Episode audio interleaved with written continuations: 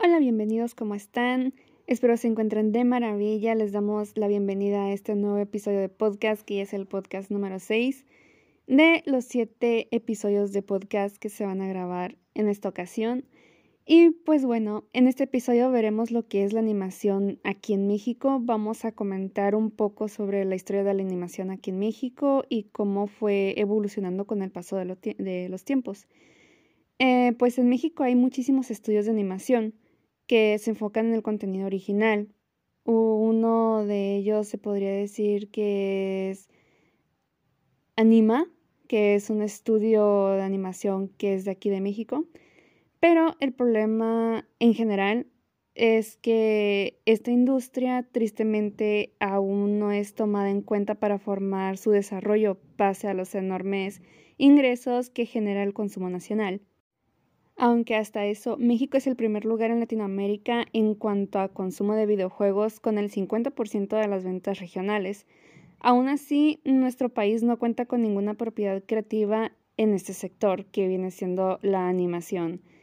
Y pues el cine mexicano ha tenido sus altibajos a lo largo de la historia, pero también tuvo su época de oro y ha tenido muchos éxitos en el ámbito de la animación tal como Katy la Oruga, que fue lanzada en 1983, donde trabajaron los hermanos Moro. Para esta producción también hay un pequeño cortometraje llamado Hasta los Huesos, realizado por el cineasta René Castillo, que ha sido uno de los cortometrajes más caros de la historia de la animación mexicana. Que yo no sé, yo no sé precisamente cuánto se invirtió en este pequeño cortometraje, pero sí he leído y he escuchado que ha sido uno de los cortometrajes más caros en la historia de la animación mexicana.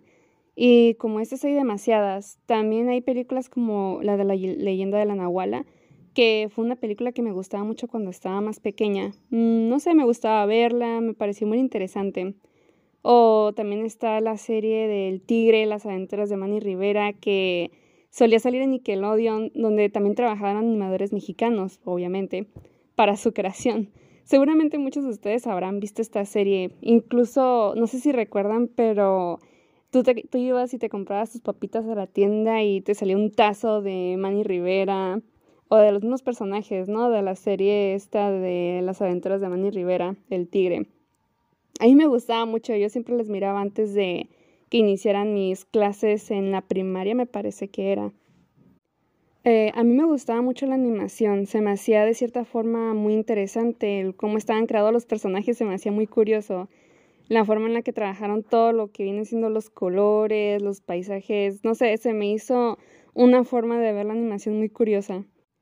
O también está, por ejemplo, este corto animado llamado Héroe, que fue lanzado en 1994, creado por Carlos Carrera y que obtuvo varios premios, pero de entre ellos uno de los premios que consiguió fue el premio Ariel al, al mejor cortometraje de ficción.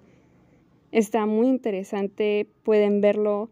También hay películas que muchos han visto como las películas, por ejemplo, la película de huevos, que es una película que hizo mucho ruido cuando salió, que es una película que se estuvo hablando demasiado, incluso yo fui a verla porque todo el mundo la traía en la boca y era muy interesante, ¿no? Y pues es una película que se desarrolló aquí en México. También está El Chavo del Ocho animado, como Mucha Lucha, que también fue una serie animada donde también trabajaron mexicanos para también llegar a donde, a donde estaba, por ejemplo, que estaba en Cartoon Network, si mal no recuerdo. Y era una serie que también me gustaba mucho ver. Todavía me acuerdo de los personajes. A mí me gustaba mucho, por ejemplo, la pulga, se me hacía muy divertido.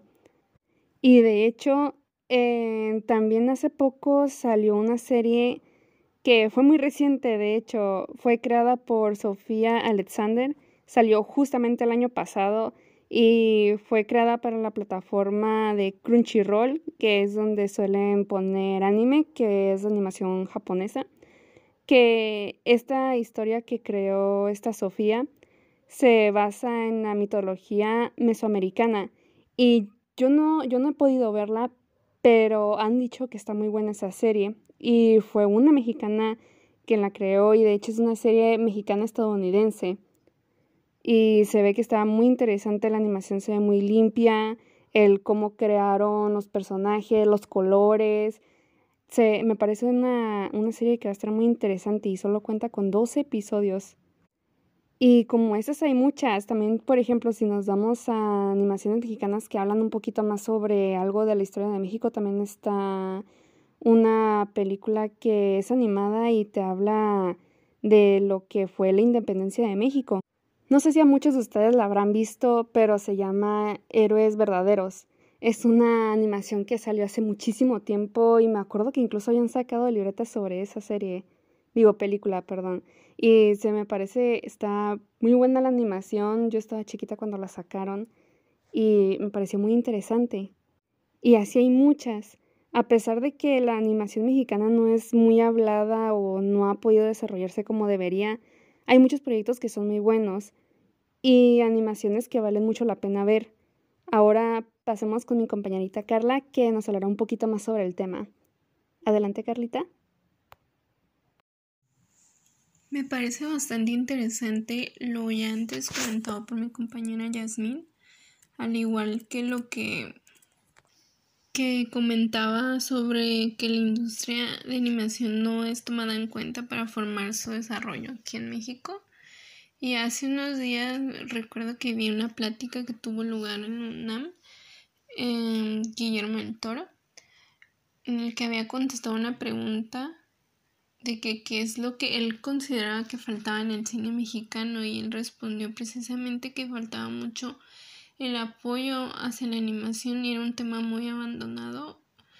Y los conocimientos e instituciones que se tienen son bastante limitados y el talento que se tiene era ilimitado, o sea, es realmente muy bueno, pero que se tenía que guiar de buena manera y comentó que había mucho que dar en la animación como mexicanos y cree que es un punto que se debe tomar en cuenta. Por lo mismo, poco después de haber hecho esa entrevista, decidí abrir o ya tenía planeado abrir un centro de animación en Guadalajara, lo que colocó a esta ciudad como uno de los focos más importantes a nivel internacional para la creación de este tipo de contenidos.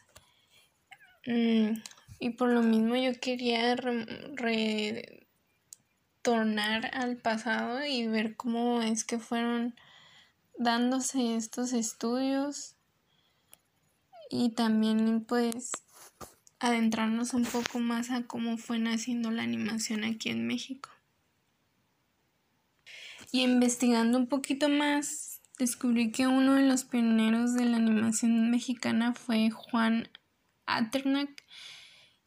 El propio Juan Aternac actuó en el papel protagónico del metraje conocido como El Bruja y en 1935 un grupo de tres conocidos unieron sus talentos y formalizaron una iniciativa para crear lo que sería el primer estudio de la historia de la animación en México, Producciones ABA.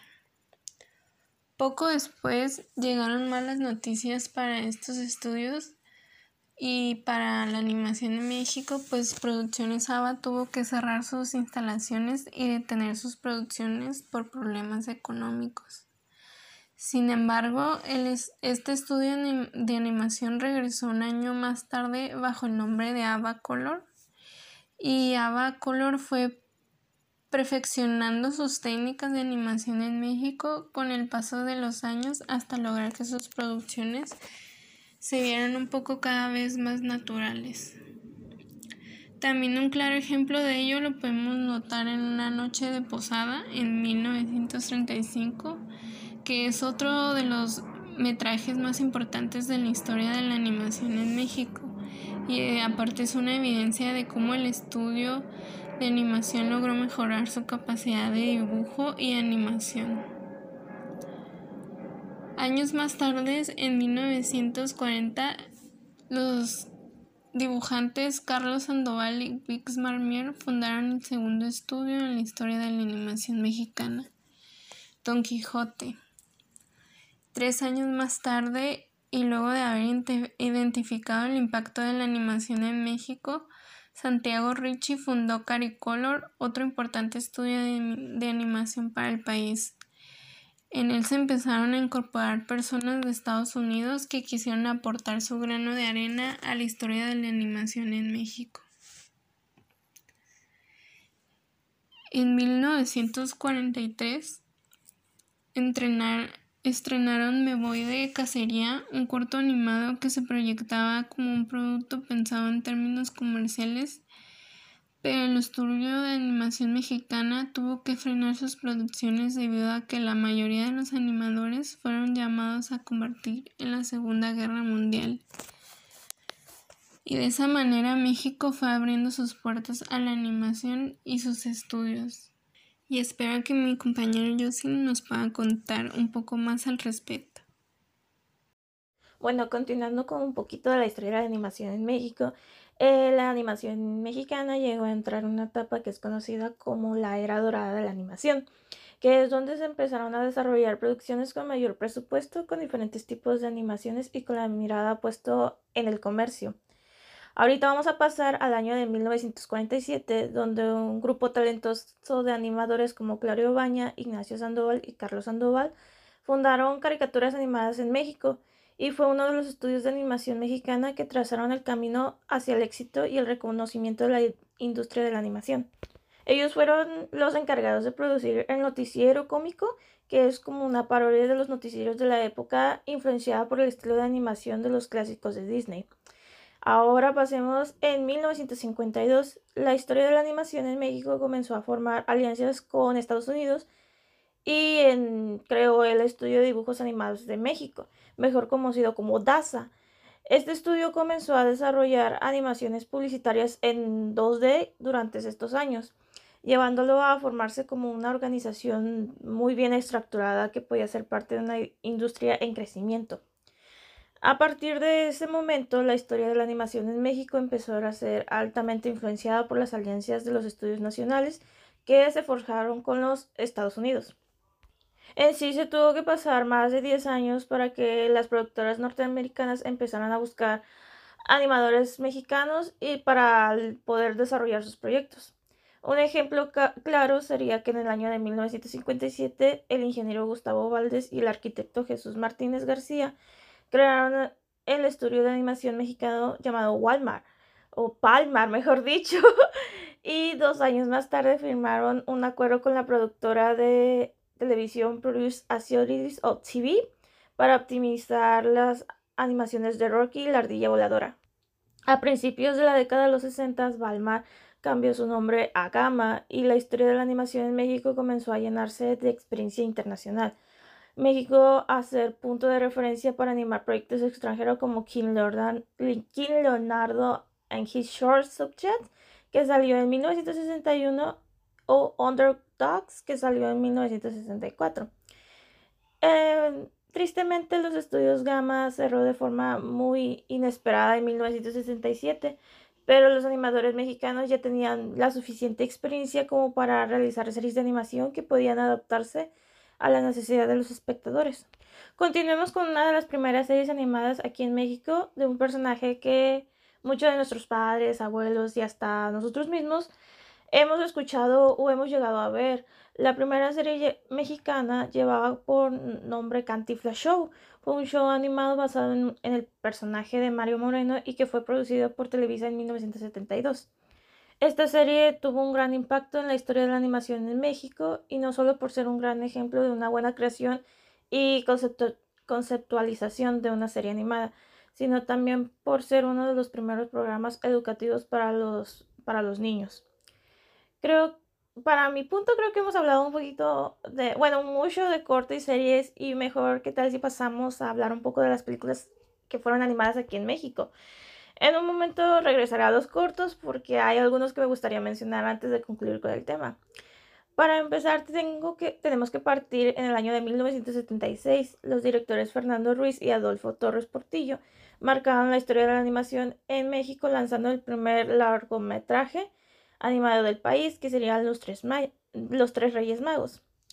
A partir de este momento, la industria de la animación en México comenzó a florecer y a crecer por sí misma, luego de tantos años de dependencia, convirtiendo a esta película en un emblema de transformación para la historia de la animación en México. La siguiente película, si no mal recuerdo, creo que lo, mencioné, lo mencionó mi compañera Yasmín, y esta película es de Fernando Ruiz y lleva el nombre de Katy la Bruga, que se estrenó en el año de 1984, que fue una colaboración fílmica entre México y España a cargo del, a cargo del director José Luis Moro. Esta película mexicana es considerada como el primer éxito comercial del país, pues arrasó con las taquillas y recibió muy buenos comentarios por parte de la crítica. La trama de esta película cuenta la historia de Katy, las aventuras de una bruja que debe enfrentar las situaciones para convertirse en una mariposa. Esta película de animación mexicana fue destacada por su narrativa, su carisma y su diseño de personajes. La historia de la animación en México se rebustece con el tiempo y aprendió a superar el bloque creativo que pasaron para desarrollar películas animadas que obtuvieron importantes reconocimientos internacionales. Por ejemplo, el reconocido y galardonado, director de animación mexicana, Carlos Herrera, dirigió en 1994 el proyecto más importante eh, de su trayectoria, sí que es El Héroe. Ahora, como dije, vamos a regresar un poquito a los cortometrajes porque quería mencionar sobre El Héroe. Este cortometraje animado tiene una duración de 5 minutos, pero ese tiempo fue suficiente para ganar la Palma de Oro en el Festival Internacional de Cine de Cannes en el año de su lanzamiento. Voy a platicar un poquito de esto. El héroe fue una pieza audiovisual que revolucionó la historia de la animación en México, pues gracias a ella el resto del mundo empezó a observar la industria cinematográfica mexicana desde otra perspectiva y fue toda una motivación para los animadores nacionales. Si yo puedo ser sincera, este corto se me hizo muy importante mencionar a pesar de que es un corto de 5 minutos. Siento que el corto te hace reflexionar sobre si estamos haciendo algo bien o mal, sobre en sí la vida o la muerte. Y sinceramente la primera vez que lo vi, pues me asustó. O me asustó un poquito, tal vez por el estilo de la animación o lo real que puede llegar a ser. Solo lo he llegado a ver como, si soy sincera, dos veces. Y aún sigue causando un impacto en mí. Creo que para quien nos esté escuchando, eh, podrían darse una vuelta en YouTube para ver este corto. Como menciono, se llama El Héroe y se encuentra fácilmente en YouTube. Ahora hay que pasarnos a una época un poquito más actual. ¿Qué les parece? Durante estos momentos hemos viajado en el tiempo por lo que hemos visto y lo que nos llegó a gustar y el cómo empezó la animación en México. Pero donde la animación dio un cambio enorme fue en el año 2002 y es aquí donde surge Anima Studios, que es actualmente uno de los estudios de animación más importantes en Latinoamérica, con un gran respaldo y más de 25 películas realizadas. Desde que empezó Anima Studios empezó a utilizar programas 2D y 3D para dar una identidad y poder cautivar con sus historias. Los inicios de este estudio de animación fueron algo complicados, pues sus primeras películas no lograron llamar la atención del público infantil y algunas personas llegaron a catalogarlas como aburridas.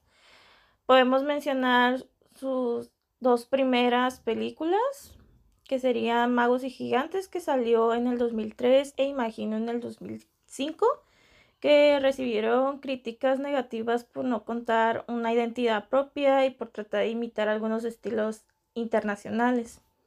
Sin embargo, Anima Studios continuó trabajando en diferentes técnicas para generar ideas creativas y es aquí cuando Televisa dio luz verde, un empujón a este estudio y desde el 2006 fue encargado de desarrollar los 135 capítulos del Chavo Animado. Era de pensar que obtuvo éxito y logró que esta serie pasara a la historia de la animación en México como una de las series más comercializadas de todos los tiempos. Siento que no es sorpresa porque hablamos del Chavo, que en su tiempo fue una serie muy famosa y que hasta el día de hoy hemos llegado a ver varios de sus episodios, ya seamos niños, jóvenes, adultos, este, este, abuelos, el chavo, el, mm, todo el mundo sabe de quién, de quién hablamos. A partir del 2011, el estudio desarrolló Don Gato y su pandilla, convirtiéndose en una de las películas animadas más taquilleras de México. La evolución en el estilo de animación es claramente evidente. Ah, sus colores fueron tan llamativos que de inmediato llamaron la atención de todo tipo de, público. Un año más tarde, Animal Studios lanzó una producción que llevaría al estudio al éxito internacional con la serie Las Leyendas, publicado oficialmente por Netflix. Entró a ser parte de la historia de la animación en México, convirtiéndose en una de las series ah, animadas más vistas de Latinoamérica. Cada uno de estos largometrajes están basados en las leyendas populares más importantes de la cultura mexicana. La antología está conformada por, iniciamos con la leyenda de la Nahuala que fue en 2007, la leyenda de la Llorona que salió en el 2011, la leyenda de las momios de Guanajuato que salió en el 2014, la leyenda del chupacabras en el año 2016, la leyenda del charro negro del 2018 y las leyendas del origen, pero cuya fecha de estreno están por anunciarse. Empezaron como 2020 y ahora lo recorren al 2021 y aún no hay información sobre cuándo va a salir esa película. Sin duda, los trabajos que más disfruto de Anima Studio han sido las leyendas, considerando que desde pequeña me ha gustado mucho sobre las leyendas mexicanas y un estudio de animación que nos, que nos haya dado este tipo de películas y series sobre las leyendas más conocidas en México, eh, sinceramente a mí me emociona demasiado. Y ya para concluir, este, la calidad de Anima Studios ha mejorado demasiado, que han hecho que el estudio participe en colaboraciones con otros países, como por ejemplo Australia e Irlanda. Y su trabajo más reciente del estudio de animación se titula Space Chicken Space y es una serie distribuida por Disney en más de 15 países. Ya para dar mi punto final, este, la animación en México tiene mucho que dar. A lo largo de la historia hemos visto las bajas y altas, al igual como ha ido evolucionando la animación. Y es emocionante ver que se han hecho trabajos en el extranjero con animadores mexicanos. Siento que la animación en México aún le falta más apoyo para que sea, más, que sea reconocido aún más y sea valorado aún más. Eh, hay mucha creatividad y talento en nuestras manos y que se ha visto durante estos años. Y bueno, hemos llegado al final de este podcast. Espero que les haya interesado este tema. A mí me pareció muy interesante lo que viene siendo la animación mexicana. A pesar de que es algo de que no hace mucho ruido aquí en México, es exactamente por lo mismo, porque me parece que México no, no ha dado el apoyo que se debería dar a este tipo de proyectos. Y me parece muy interesante, la verdad. Hay muchas animaciones que valen muchísimo la pena ver y yo creo que es algo que deberíamos apoyar un poquito más, ya que hay proyectos muy buenos y cada vez salen más personas con nuevos proyectos que son muy interesantes. Y pues espero que les haya interesado a ustedes también este tema, ¿no? Y que también, no sé, eh, está interesante ver como un poquito más sobre la animación mexicana, su historia. Eh, de verdad, hay, muy hay muchos trabajos muy buenos. Y pues bueno, muchísimas gracias por habernos acompañado en otro episodio más de podcast. Esperamos haya sido un tema de desinterés y que hayan aprendido muchas cosas el día de hoy. Nos vemos en el próximo episodio de podcast. Hasta la próxima.